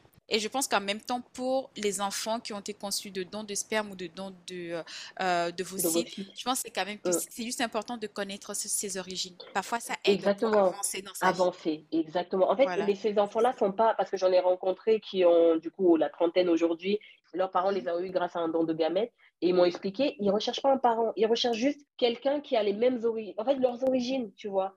C'est en fait un bout de puzzle de leur vie Oui. qui manque ou pas, mais c'est juste ou la curiosité de savoir en fait d'où je viens, pourquoi tu l'as fait. Et en fait, moi, j'imagine vraiment la conversation avec cet enfant en mode, ok, pourquoi tu as voulu donner, qu'est-ce qui t'a motivé, tu vois. Et ça se trouve, je peux rencontrer cet enfant et on n'a rien en commun. Ou ça se trouve, on va se rencontrer et on a plein de choses en commun. C'est pas parce qu'on est, on partage euh, Oui. des gènes qu'on est semblable. Pas du tout. L'enfant, il peut être élevé de l'autre bout ça. du monde. Mhm. On parle même pas la langue, même langue. Moi, je parle anglais-français, mais s'il a été élevé par des Espagnols, je comprendrais pas ce qu'il me raconte. Et voilà, tu vois. c'est ça. Et Non, non, mais c'est bien en fait. Je veux que les femmes comprennent ça. C'est on aide, mais en fait, faut pas que cette levée soit un frein pour des femmes noires qui ont envie de donner, qui ont envie Ouais. d'aider, finalement se dire non et tout. Non, au contraire, en fait, allez-y. Mm. Et je pense que même si l'enfant fait la démarche, et c'est même pas garanti que c'est tous les enfants qui vont faire ça. Il y en a qui se disent, mais non, j'ai pas besoin. de connaître mes origines parce que j'ai eu tout l'amour, j'ai eu tout ce qu'il me faut. Et il y en a d'autres, ils ont juste envie de se dire, ok, d'accord, c'est elle qui m'a aidé. Euh, elle est ça. camerounaise, elle est noire, elle vient de tel pays, elle vient de telle Mm. tribu au Cameroun. Ok, voici cette partie de mon histoire qui me manquait. Ouf, c'est bon. Maintenant, je peux, Exactement, je c'est peux ça. juste qu'on va avancer. même pas garder un Voilà, lien, c'est tout. Ça sera une fois qu'on se rencontre, on parle, on discute, on échange et c'est tout, tu vois. Et aussi, je peux comprendre certaines personnes qui se disent, ils veulent pas que dans 10 ans, dans 15 ans, quelqu'un vienne dans leur vie pour leur demander ça. Ça, je comprends tout à fait. ça. Mais moi, de toute manière, j'en parle autour de moi. Je vais en parler à mon fils quand il sera beaucoup plus grand pour Mhm. comprendre les choses. J'en ai parlé quand il me voyait faire les injections. Je lui ai dit que j'aidais euh, d'autres femmes à avoir des bébés, mais il comprend Oui, pas. c'est un enfant oui. Il, il Mhm. comprend pas tout ça. Et euh, je vais lui expliquer plus tard. Et je vais bien lui expliquer, certes, génétiquement, vous êtes biologiquement des frères et sœurs, mais vous n'avez pas Mhm. grandi ensemble. Vous n'avez pas été élevés par les mêmes parents. Donc, Tu peux pas dire tu as un frère ou une sœur dans la nature. Ben, non. en fait, c'est bien. Tu as dit le mot nature parce qu'il y a plein de gens, en fait. quand, je, faisais les recherches, je me dis, mais non, mais c'est contre nature. Chez nous, on ne fait pas ça. C'est comme si je, je, laisse des mmh. enfants dans la nature. Mes ovules, mes ovocytes se baladent partout. Et puis, I'm like, mais non, mais en fait, non, faut, tu ne mmh. réfléchis pas comme ça, en fait.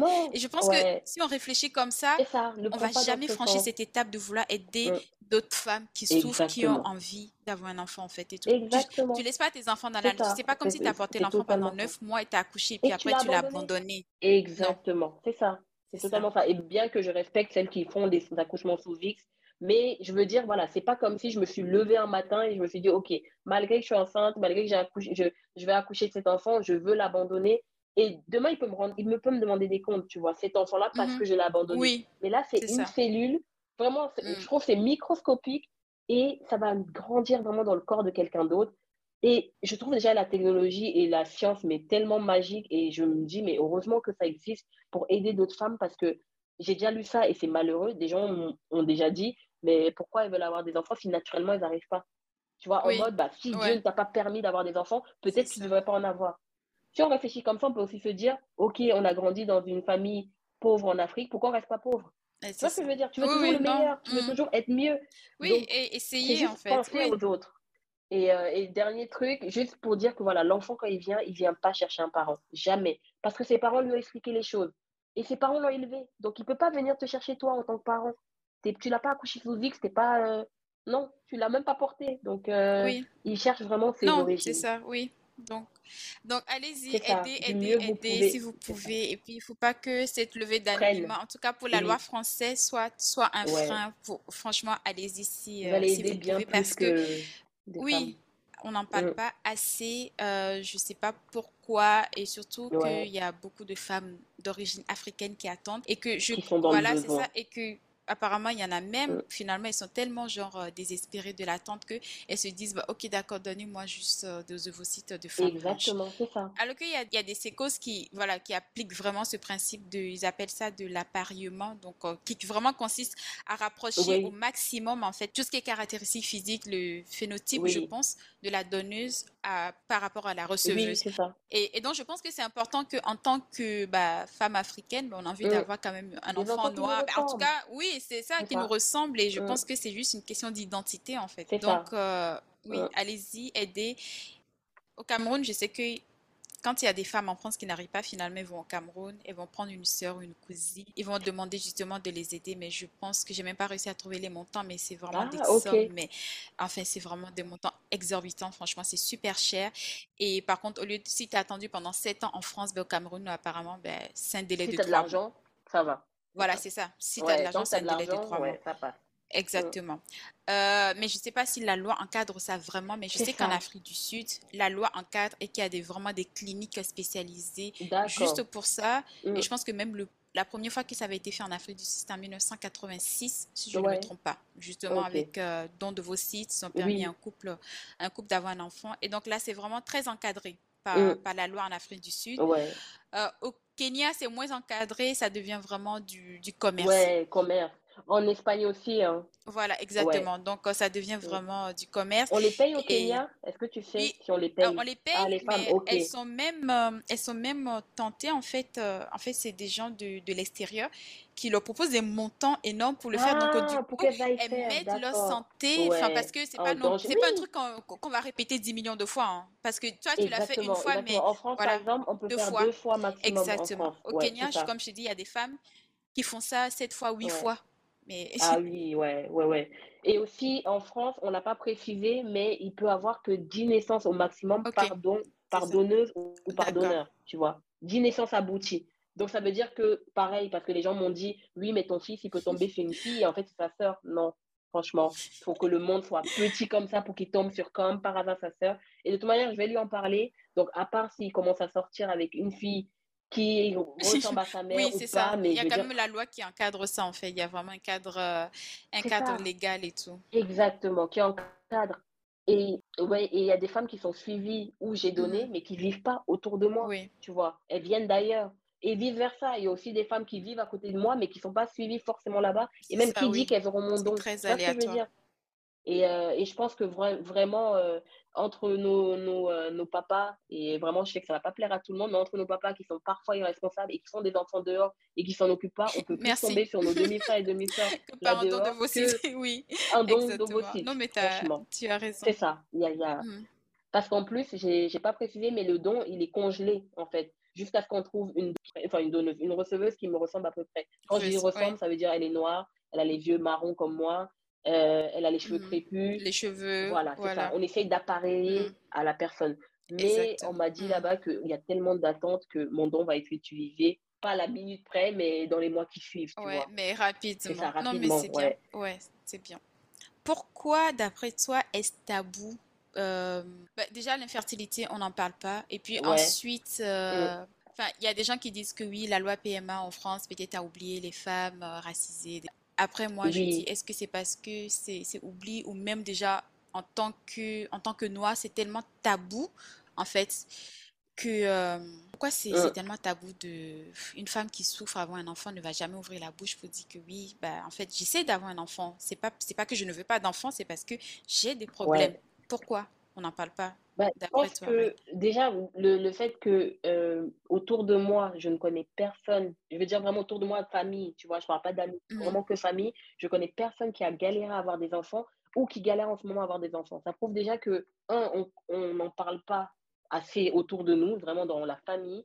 Et aussi, je pense mmh. qu'on on met beaucoup, on indexe beaucoup les femmes dans le côté infertilité. On va pas penser que c'est l'homme qui n'arrive pas à avoir un enfant, par exemple. On va plus penser que directement c'est la femme. Et tu connais aussi les trucs du pays où dès que tu te maries, automatiquement, la suite logique, c'est les enfants. La belle-mère, elle attend que ça, tu vois. Il y a aussi ça.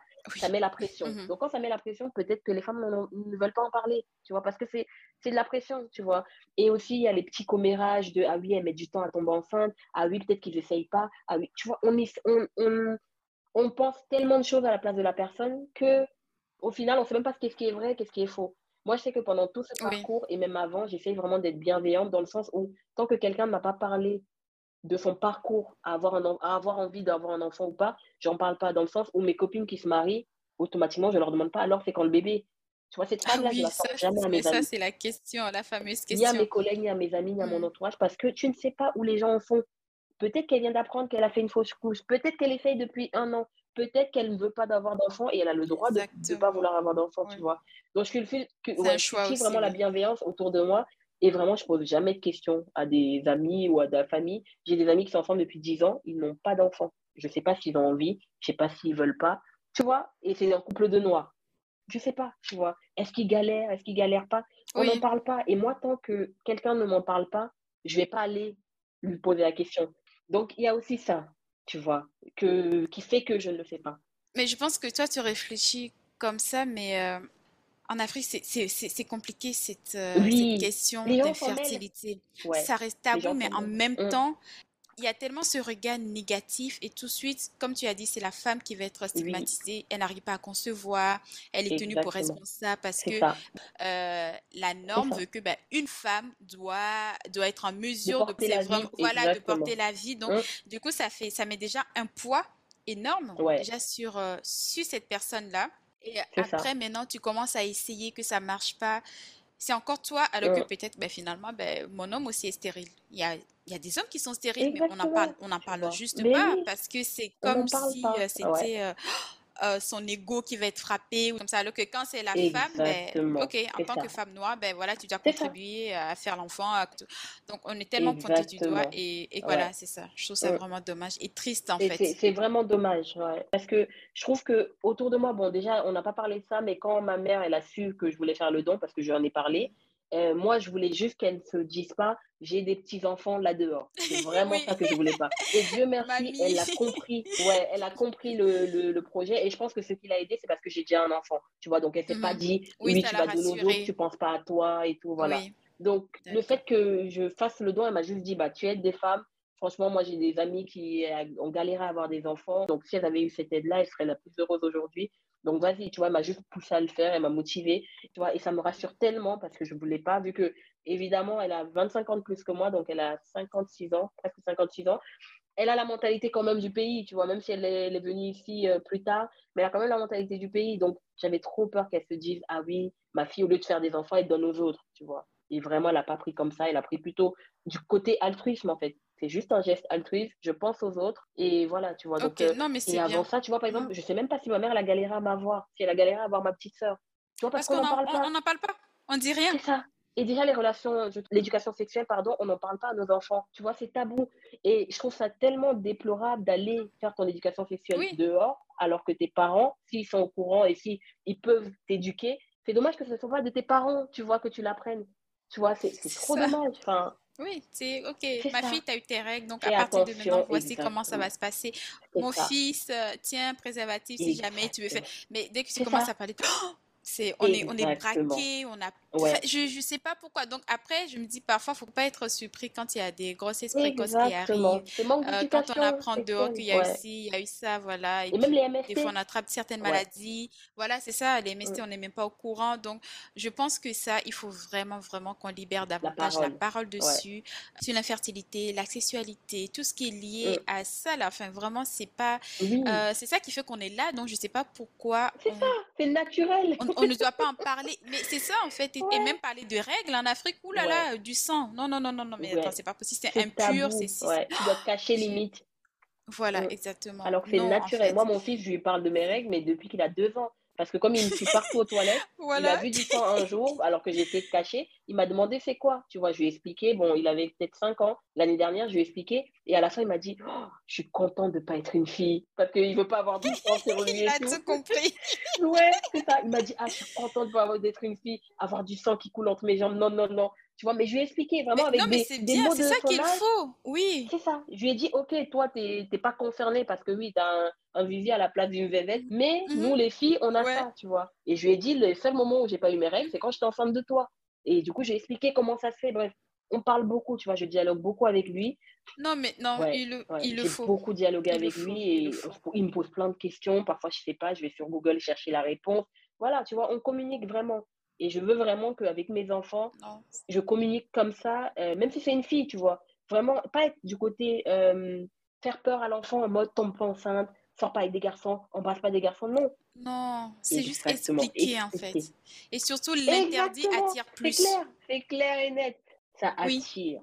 Après aussi, j'ai appris, appris sur moi-même dans le sens où ma mère, par exemple, on communiquait jamais. Mm. Mais parce qu'elle, avec sa propre mère, elle communiquait pas. Ça. Donc, elle n'a pas appris à communiquer avec moi.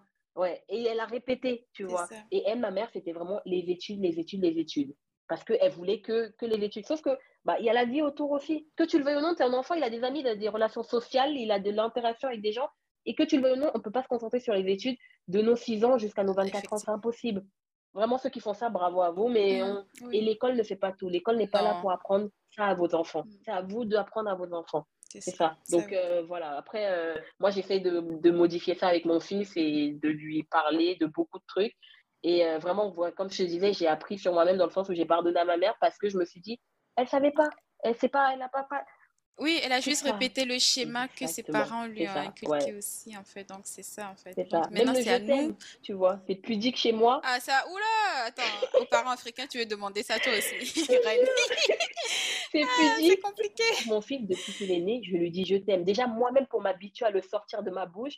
Et maintenant, c'est naturel. Donc, mon fils, il me le dit tout le temps maman, je t'aime. Maman, même si je veux le punir, hein, même s'il n'est pas, content de la punition, même si ceci, il me le dit quand même, tu vois. Et même quand je punis, je lui explique. Je lui dis, je te punis pas parce que je t'aime pas. Je te punis parce qu'il faut que tu comprennes ça, ça, ça, ça, ça. Et je suis pour euh, ne pas taper. Et vraiment, ça même, j'ai appris mhm. sur moi parce que moi, quand j'étais petite, on me tapait, c'est pas ma mère, c'était mon père. On me tapait, mais voilà, je me, dans ma tête, c'était normal de taper un enfant. Jusqu'à ce que j'ai rencontré son père. Bon, on va dire que voilà, j'ai eu un enfant avec lui et il m'a appris aussi ça. Taper, ça ne résout pas tout. Tu vois, la violence, le dialogue, la communication. Exactement, c'est ça. Mais après, chacun élève ses enfants comme il veut. Ah, ça c'est sûr, on n'est pas là pour faire. Euh, vraiment. Donc, euh, vous, êtes libre dans vos choix. Exactement, c'est ça. Mais moi, je suis, je suis contre la violence. On communique et voilà, je vais pas dire que non plus, j'ai jamais donné une tape sur le bras de mon fils et tout, mais je prends pas une ceinture ou un bâton, parce que moi, c'est ce qu'on se fait quand j'étais mmh. petite. Une ceinture, un bâton, je prends pas ça pour taper, quoi. Non, tu vois. Donc, euh, on essaye d'être des bons parents, mais il n'y a pas d'école pour être parent, il n'y a pas de livre pour être parent. Mais non, et puis la perfection n'existe pas, donc tu fais de ton mieux en fait, c'est ça. Donc à la fin, c'est que tu lui donnes le meilleur de toi. Exactement, et, rien ne dit que plus tard, il va pas m'en vouloir. Hein. c'est ça, ça trouve, moi je crois que je fais tout bien, et plus tard, il va me dire, maman, t'as raté ça, ça, ça, ça, ça. Et voilà, tu vois. Donc, euh, on essaye. Non, mais mm. euh, c'est bien. Il faut, ouais, il faut que nous, en tout cas, cette génération-là, on essaye justement de, de, faire évoluer les choses, mm. de, de, communiquer, de parler, de parler de tous les sujets, qu'il n'y ait pas de mm. honte, de gêne et euh, que les femmes qui ont cette volonté, cette envie de faire comme toi, d'aller donner, ce n'est pas une malédiction. C'est pas parce qu'il y en a qui vont dire mais ah mais c'est une malédiction et tout, euh, comment tu peux oser faire ça? Non, c'est pas une malédiction mais considérez ça même comme limite une grâce en fait que vous êtes en train mm. d'aider quelqu'un et ça vous reviendra toujours en fait d'une manière ou d'une autre. C'est ça. Il faut jamais, il faut jamais regretter un bienfait. Exactement. Il ne faut pas regretter. Et je trouve que même les personnes qui sont fermées d'esprit, si elles ont envie de s'ouvrir d'esprit et qu'elles écoutent ton podcast, bah, ça va leur donner peut-être envie d'aller faire des recherches, tu vois, voir comment ça se mm. passe. Parce que comme tu dis, c'est l'ignorance qui fait peur et qui, qui freine les personnes. Mais quand tu es au courant des choses, comment ça se passe, tu as moins peur et du coup, tu peux te lancer ou tu peux en parler autour de toi et ça peut débloquer des conversations autour de personnes, tu vois. Oui. Donc, euh, moi, vraiment, je recommande à tout le monde des, qui écoute ton podcast d'en parler avec les autres et justement d'engager en fait la discussion. Tu vois, ils peuvent juste recommander à quelqu'un Ah, est-ce que tu as écouté tel podcast Il parlait de ça, ça, ça. J'étais pas au courant, ça se passe comme ça. Et voilà, on ne sait pas. On ne sait pas ce que ça peut, ça peut dégager comme mm. euh, envie chez quelqu'un. Toutes les femmes qui nous écoutent et qui sont vraiment en galère pour tomber enceinte, pour X, Y raison, vraiment courage. Je n'imagine même pas le parcours, comment ça doit être long. Et euh, j'imagine pas comment vouloir avoir un enfant, ça doit être. Euh, même mentalement, tu dois penser qu'à ça et tu dois vouloir que ça. Mm. Et malheureusement, nous les femmes, on a une seule chance chaque mois pour tomber enceinte. Donc, j'imagine pas, quand tu rates cette chance, tu dois attendre et encore le mois si prochain. et encore, c'est si tu as tes règles de manière euh, régulière, parce que c'est le parcours du combattant. Bah, du coup, c'est bien parce que ça m'amène, euh, il y a toujours cette question que je pose. Alors, aujourd'hui, après avoir fait tout ça, parce que je sais que tu donnes aussi ton sang, de manière générale, bah, on voit que tu es vraiment une femme très généreuse qui aime donner, aider en fait les, gens autour de toi. Euh, après avoir fait le don de vos sites, est-ce que tu tu mm. euh, es, heureuse. Et si, et si, tu devais refaire mm. les choses, est-ce que tu l'aurais fait plus tôt? Euh, Alors déjà, est-ce que je suis heureuse? Oui, je suis très heureuse. Déjà, avant de mm. donner, j'étais heureuse. Maintenant que j'ai donné encore plus. Parce que j'avoue, quand j'ai voulu donner, vu qu'on fait un bilan sanguin, j'avais trop peur qu'on me découvre une maladie génétique qui sort de je ne sais où. Je ah, oui, par rapport ça à ça parce que vu que toute ma vie, je vais bien et franchement, la seule fois où je suis allée à l'hôpital, c'est quand j'étais enceinte pour accoucher. En gros, je suis jamais allée à l'hôpital sinon. Je vais bien, je me, je me porte bien franchement, j'avais trop peur. Tu vois, j'avais trop peur par rapport au bilan sanguin ou les, les trucs médicaux et tout. Quand c'est revenu et que tout était OK et que je pouvais donner, j'étais rassurée. Donc, on va dire que oui, je suis très heureuse aujourd'hui d'avoir pu donner et surtout de pouvoir en parler. Mhm. Et, euh, et, vraiment, si c'est à refaire, je pense que peut-être si je l'avais fait plus tôt, sachant aussi que, voilà, on ne l'a pas dit, mais la loi bioéthique, en fait, elle est passée, elle a changé en août, en août 2021. Euh, c'est ça. Et ça a permis à ce qu'on a pu euh, à demander l'autorisation de notre conjoint pour donner. Oui, parce que du coup, avant, je n'aurais pas pu donner parce qu'il mm. fallait l'autorisation de notre conjoint de toute manière. Donc, je n'aurais pas pu donner. Et, euh, et, du coup, il n'y a plus ça. C'est ouvert aux femmes seules ou en couple avec des femmes ou en couple avec des hommes. Donc, voilà, mm. c'est ouvert à toutes, on va dire. Et euh, bon, on dit à toutes, mais en fait, des, les femmes trans, euh, elles peuvent pas, quoi. Donc, euh, mm. voilà. C'est encore autre chose, mais bon, voilà. Donc, du coup, oui, est-ce que j'aurais pu le faire plus tôt? Je pense pas par rapport à la loi. Mais si la loi, mm. il n'y avait pas ce problème-là, je pense que j'aurais donné plus tôt et vraiment avec plaisir. Et là, vraiment, j'aurais pu donner même une deuxième fois. Mais comme on a un projet bébé avec ma copine, j'attends d'abord mm. qu'on essaye avec elle. On voit déjà si on arrive à avoir un don de spermatozoïdes donc, les hommes qui nous écoutent, qui sont en France, si vous pensez à vos sœurs, n'hésitez pas à les donner. Même si ce n'est pas pour moi directement, bien sûr, ça sera pour quelqu'un d'autre. Pensez aussi. Et voilà, donc tant qu'on n'a pas encore fait notre projet bébé avec elle, je ne donnerai pas. Mais bien sûr, quand on va le faire, si ça se passe bien, si voilà, je donnerai avec plaisir. Si encore la possibilité, tu pourras encore refaire. Ouais. Là, j'ai 30 ans, donc il me reste 7 ans pour donner oui. ça mm. va. Ça passe vite, mais. On espère que le deuxième bébé arrive vite et puis euh, que tu pourras aider encore d'autres femmes. Et euh, maintenant, si, euh, si tu avais trois conseils, en tout cas trois tips à donner aux femmes, surtout aux femmes d'origine africaine, parce que moi, je, ce, podcast-là, c'est vraiment 100% afro, euh, pour justement les encourager à réfléchir et à faire le pas, de faire ce beau geste, en fait, de pouvoir donner ses gamètes, de pouvoir donner ses cellules, de pouvoir aider. Et aussi, peut-être un message d'espoir, que comme tu disais tout à l'heure, pour euh, ces femmes qui attendent, ces couples qui sont en attente de pouvoir être parents. Qu'est-ce que tu euh, Ce qui me vient à l'esprit là, c'est euh, le fait qu'en France, c'est gratuit, dans le sens où mmh. moi, on m'a pas payé. Donc, c'est pas comme si je suis, on va dire, mmh. motivée par l'argent, ou en tout cas, on m'a incité à donner parce qu'il y avait de l'argent derrière. C'est gratuit totalement. Et, et du coup, mmh. se renseigner, je dirais le premier conseil, c'est vraiment se renseigner, faire ses recherches. Si vous êtes en France et que vous pouvez aller dans un sécos n'hésitez pas à y aller, enfin, prendre rendez-vous, les contacter et avoir les informations, en fait, ça vous engage à rien, vraiment à rien. Et moi, tout le long du parcours, vraiment du moment où j'ai pris le rendez-vous jusqu'au jour où j'étais sur le, bloc opératoire et qu'on allait me, mettre la l'anesthésie générale, je ne pensais qu'aux femmes qui sont en attente. Je me disais juste, je suis en train d'imaginer une là qui attend et qui va avoir la bonne nouvelle, on va l'appeler et lui dire, OK, on a un don, il y a quelqu'un qui, qui, peut être compatible à vous, ou je ne sais pas comment ils font l'appareillement, mais en tout cas, voilà j'ai pensé juste à ça et je me suis juste mis à la place de ces personnes-là. Donc voilà, se renseigner, s'informer. Et en fait, quand on pense aux autres et quand on est généreux ou généreuse et qu'on se met juste à la place des autres, je dirais pas que c'est naturel, mais en tout cas, on est curieux de savoir comment on peut aider son prochain, tu vois. Et on peut aider d'une mille et une façon, vraiment. Si vous êtes en bonne santé et que vous vous, détachez du fait que vous avez un enfant là dehors ou dans la nature, comme on a dit tout à l'heure, alors que ce n'est pas le cas, n'hésitez pas à vous renseigner et vraiment lancez-vous. Et euh, de toute manière, à l'hôpital, ils vont vous parler des risques, ils vont vous parler de tout, vraiment, ils vous cachent rien. C'est pas, euh, ils vont pas vous dire ça va très bien se passer, voilà, non. Moi, mon cas, ça s'est très bien passé, mais peut-être pas vous, mais dans le sens où peut-être il y aura l'hyperstimulation, tu vois. Et l'hyperstimulation, en fait, on n'en a pas parlé, mais les effets indésirables, c'est vraiment comme une grossesse. Les seins enflés, le ventre un peu ballonné qui fait mal, aux... les ovaires qui fait mal, tu vois. Mais c'est pas quelque chose d'handicapant, c'est pas comme si vous allez euh, être stérile, vous n'allez plus marcher, non, tu vois. Donc vraiment, euh, voilà, informez-vous, renseignez-vous mmh et euh, ouais, pensez aux autres. Et euh, si voilà, on a naturellement la facilité de tomber enceinte, il y a des femmes qui galèrent et qui n'y arrivent pas. Et voilà, c'est un peu comme le don du sang. Le don du sang, j'ai commencé à donner parce que je me suis dit, je suis en bonne santé, il y a des personnes qui sont à l'hôpital et qui ont besoin de poches de sang, pourquoi pas les donner, tu vois? Donc voilà, pour...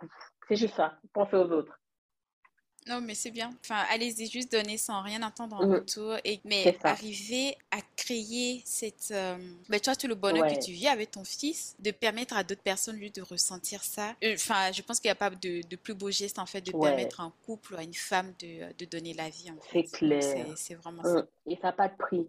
Non, c'est ça, ça n'a pas de mmh. prix. ça n'a pas de prix. Et la personne qui va recevoir vos dons, certes, elle va pas vous dire merci directement, mais elle va être inconditionnellement, elle va vous remercier toute sa vie, tu vois. Parce que j'ai rencontré des personnes qui ont eu, eu un don et qui ont pu avoir un enfant, et elles me disent, mais elles pensent à cette personne tous les jours en regardant leur enfant. Elles disent, mais merci de cette levée, d'être allée donner, qui m'a permis de pouvoir porter cette grossesse, tu vois. Donc, je suis persuadée que la personne qui va recevoir mon don, elle ne pourra que me remercier, elle pourra que être contente que j'ai pu donner et ça, déjà, c'est tout le bonheur du monde. Vraiment, j'ai même pas besoin de la voir en face, qu'elle me dise merci. Ça, ça me, ça me suffit, tu vois. Vraiment. En tout cas, c'est bien. Et surtout, même si vous n'avez pas encore d'enfant, vous pouvez toujours donner. Et je pense même que mm. la loi prévoit que si tu n'as pas encore d'enfant, en tout cas, si tu as mm. toujours la possibilité de, congeler une partie. Voilà. Ouais. Donc, tu peux donner une partie. Ils, ce qu'ils vont prélever, on va justement conserver une partie pour toi et donner l'autre partie à, des receveuses. Et toi, le jour où tu décides justement d'avoir un enfant et que ben, finalement ça, ça complique pour X ou Y raison, tu sais que tu as déjà tes ovocytes qui sont congelés. C'est gratuit. Et puis on conserve ça pour toi. Tu n'as pas besoin de payer. Et si finalement tu décides que tu ne veux pas d'enfants, tu ne veux pas les utiliser ou tu es tombé enceinte naturellement. Soit faire un don, soit on peut les détruire. Vraiment à ton, à ton aise, ouais. Oui, oui, Exactement. C'est vrai qu'on n'a pas parlé de ça, mais oui. Voilà, donc oui, c'est ça. Si vous n'avez pas encore d'enfants, pensez-y aussi, allez-y. Et puis, je pense même que euh, dans la société, on vit aujourd'hui et puis on travaille de plus en mm. plus et puis on fait des enfants tard et après, des fois, ça se la bonne personne avec qui faire un enfant. Exactement. Donc, ça vous donne cette, mm. cette euh, possibilité-là, en tout cas, cette opportunité de conserver une partie pour vous et de donner une partie euh, aux gens. Exactement. Oui. Et aussi, on ne le dit pas assez, et malheureusement, c'est l'horloge biologique, mais des femmes qui ont 25 ans et qui donnent, leurs ovocytes vont plus avoir de chances à donner des naissances mhm. qu'une femme de 30, 35 37 ans, tu vois. voilà. Après, les miens, je ne sais pas du tout quelle qualité ça a et ce que ça m'a donné bien ou pas. J'avais 30 ans quand j'ai donné. Mais ça ne veut pas dire qu'ils sont moins bons qu'une qui a 37 ans, mm. ni qu'ils sont moins bons qu'une qui a 25 ans. Par contre, quand on a 25 ans, c'est clair que c'est beaucoup mieux de pouvoir donner à 25 ans ou même à 18, mm. parce que du coup, c'est entre 18 et 37. Et voilà, vraiment, j'ai vu des femmes qui ont eu 18 ans qui ne voulaient pas d'enfants qui ont donné, ou des femmes qui ne voulaient pas encore d'enfants pour l'instant qui ont donné aussi, tu vois. Donc, il y a mm. tous les schémas possibles. Et vraiment, dites-vous juste que c'est un geste, c'est un don de soi, c'est pour aider quelqu'un d'autre. Et euh, voilà, c'est juste ça.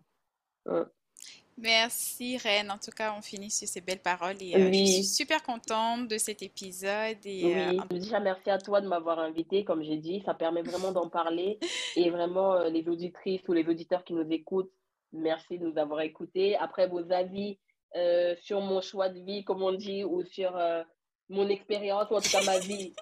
ça vous regarde. Mais en tout cas, parlant du don vos je suis très fière de l'avoir fait. Et euh, on va préciser, évidemment, l'homosexualité n'est pas contagieuse. Donc, c'est pas comme si les enfants qui vont naître de ce don seront forcément homosexuels. Précisons-le, parce qu'il y a des gens qui pensent que... C'est bien de préciser, que comme j'ai donné mes ovocytes, mm. peut-être que ces enfants-là vont naître, ils vont être lesbiennes. Non, non. Parce que si c'était ça, mes parents sont hétéros, je serais hétéro aujourd'hui. Donc voilà. Mais, euh, mais en tout cas, voilà, euh, courage aux femmes qui sont dans l'attente d'un don, courage aux femmes qui essayent naturellement d'avoir mhm. un enfant, aux couples qui essayent, euh, ou aux femmes seules qui se lancent dans la PMA. Vraiment courage parce que je n'imagine pas que ça doit être long. Donc vraiment courage à nous toutes et merci de m'avoir écouté et vraiment je, je suis contente d'en avoir, d'en avoir parlé. Merci. Je suis très très contente. Merci Reine. Merci à toi. Et voilà, nous sommes à la fin de cet épisode. Merci à Rennes pour ce partage. Merci d'avoir partagé cette expérience avec moi, ce bout de sa vie. Ça me touche énormément. Et comme vous le savez, moi, tout ce qui concerne les femmes, la femme africaine de manière générale, ce sont des thématiques qui me tiennent vraiment à cœur. Donc, merci Rennes.